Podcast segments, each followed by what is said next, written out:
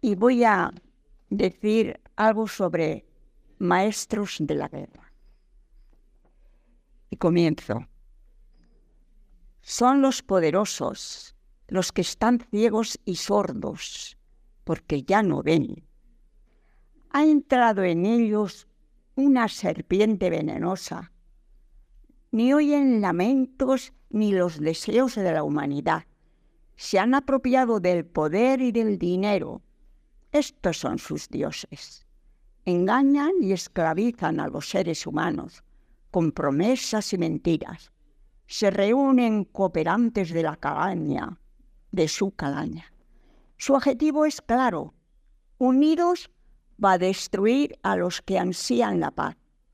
Ahora somos sumisos, con la boca cerrada. Solo existimos para ser explotados. Los enfermos a morir. Los jóvenes a la guerra, allí a sufrir violencia y horror. Pues no te muestres contrario públicamente, porque acabarás aniquilado. Te enviarán al desecho. Tú no cambies. Tú estás en el camino. Tú y yo llegaremos bien. Soy Aston. Se titula En el camino aprendí.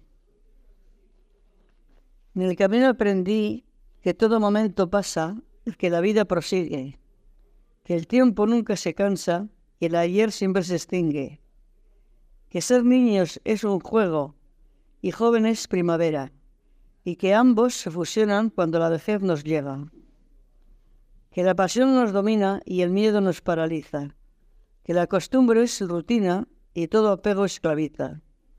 En el camino aprendí que la gente a veces cambia cuando el, poder les convida. Y aunque el dinero hace falta, jamás nos cura una herida. Que el valor es fortaleza y ser sumiso nos mata.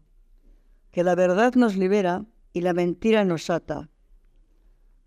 Que la sapiencia enamora, que nuestra mente hace magia.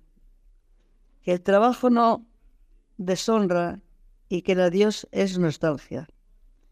En el camino aprendí que la juventud no cesa cuando la vejez nos alcanza, que la escuela nos, nos instruye, pero se educa en la casa, que los sueños se persiguen, pero la paz se construye, que la libertad se exige y la soberbia destruye, que el perdón es una cura que nos sana lentamente y el rencor es un tormento que nos perturba la mente. Aprendí en mi caminar que los hijos no son nuestros, sino gaviotas del mar, y cuando crecen sus alas, alzan el vuelo y se van. Que un amigo es un tesoro que debemos valorar, y la familia es el templo donde aprendemos a amar. Que el mañana es muy incierto, que la humildad engalana. Que es la muerte certera, certeza, y es la vida enseñanza que Dios es fuente de fe y es el amor, la esperanza. Soy Maribel Prieto y voy a, leer otro poema mío. Se llama Miedo al miedo. A cierta edad duele la noche, duelen los años, duele el invierno. Te das cuenta que queda poco tiempo que perder. Ruedan lágrimas por las mejillas y ni de lejos has convocado al llanto, pero escuecen. Incluso a cierta edad duele la vida. Hasta el miedo no para de doler. Miedo a que dejen de sorprenderte la belleza de los paisajes, a que las flores pierdan su esencia, a querer abrazar a un niño y el niño se haya vuelto espinado. Miedo a que alguien ya no te necesite, a que dejen de contar contigo, duele el amor, en cualquier concepto. El amor es lo que más duele. No así el desamor, a ese le supera con creces el dolor que provoca la indiferencia. Es que el dolor y el miedo son una especie como de niño y pájaro. Gracias. Isabel, y Este es un poema que no pudo ser leído, de Mario Benedetti. Ustedes y nosotros. Ustedes cuando aman exigen bienestar, una cama de cedro, un colchón especial. Nosotros cuando amamos es fácil de arreglar. Con sábanas, qué bueno, sin sábanas da igual. Ustedes cuando aman calculan interés y cuando se desaman calculan otra vez. Nosotros, cuando amamos, es como renacer. Y si nos desamamos, no la pasamos bien. Ustedes, cuando aman, son de otra magnitud. Hay fotos, chismes, prensa, y el amor es un bon. Nosotros, cuando amamos, es un amor común. Tan simple y tan sabroso como tener salud. Ustedes, cuando aman, consultan el reloj, porque el tiempo que pierde vale medio millón. Nosotros, cuando amamos, sin prisa y con fervor, gozamos y nos sabe barata la función. Nos sale. Ustedes, cuando aman, al analista van. Y es que quien dictamina si lo hacen bien o mal. Nosotros, cuando amamos sin tanta cortedad, el subconsciente piola se pone a disfrutar. Ustedes, cuando aman, exigen bienestar, una cama de cedro, un colchón especial. Nosotros, cuando amamos, es fácil de arreglar. Con sábanas, qué bueno. Sin sábanas, da igual.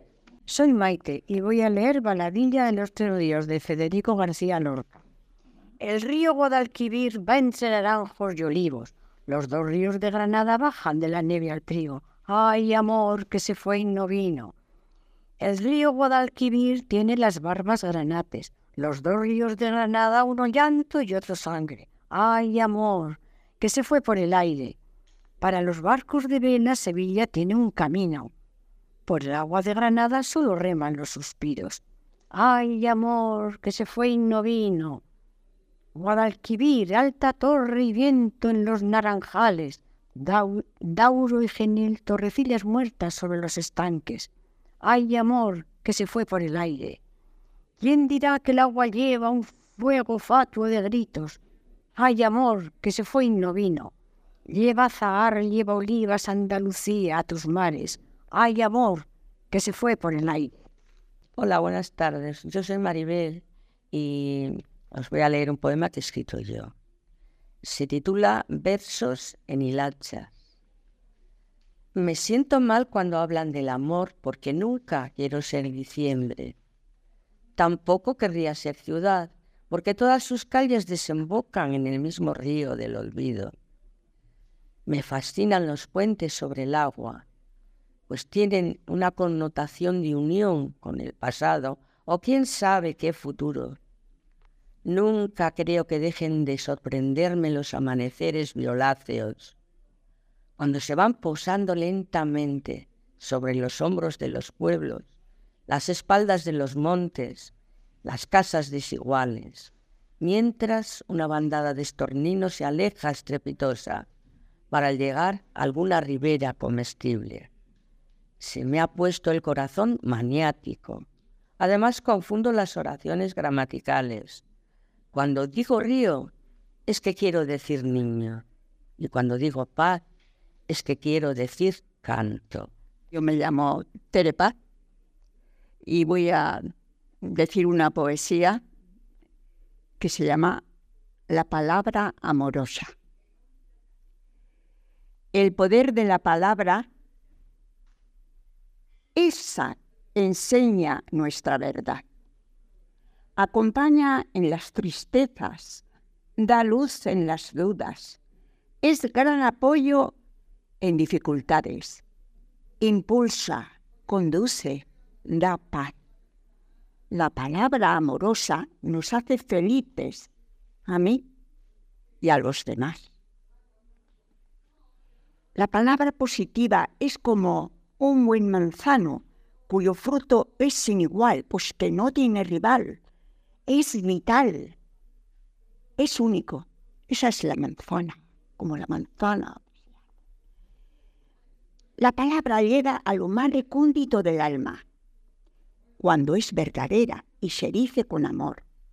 Es destructiva si es motivada por el odio, el desamor, el engaño. La palabra y su poder escuchada y mira la palabra y su poder. Escúchala y mira quién la imparte. Quédate donde encuentres sabiduría, paz, amor, respeto y empatía. Esa es la palabra de la verdad, la que a ti y a mí interesa escuchar.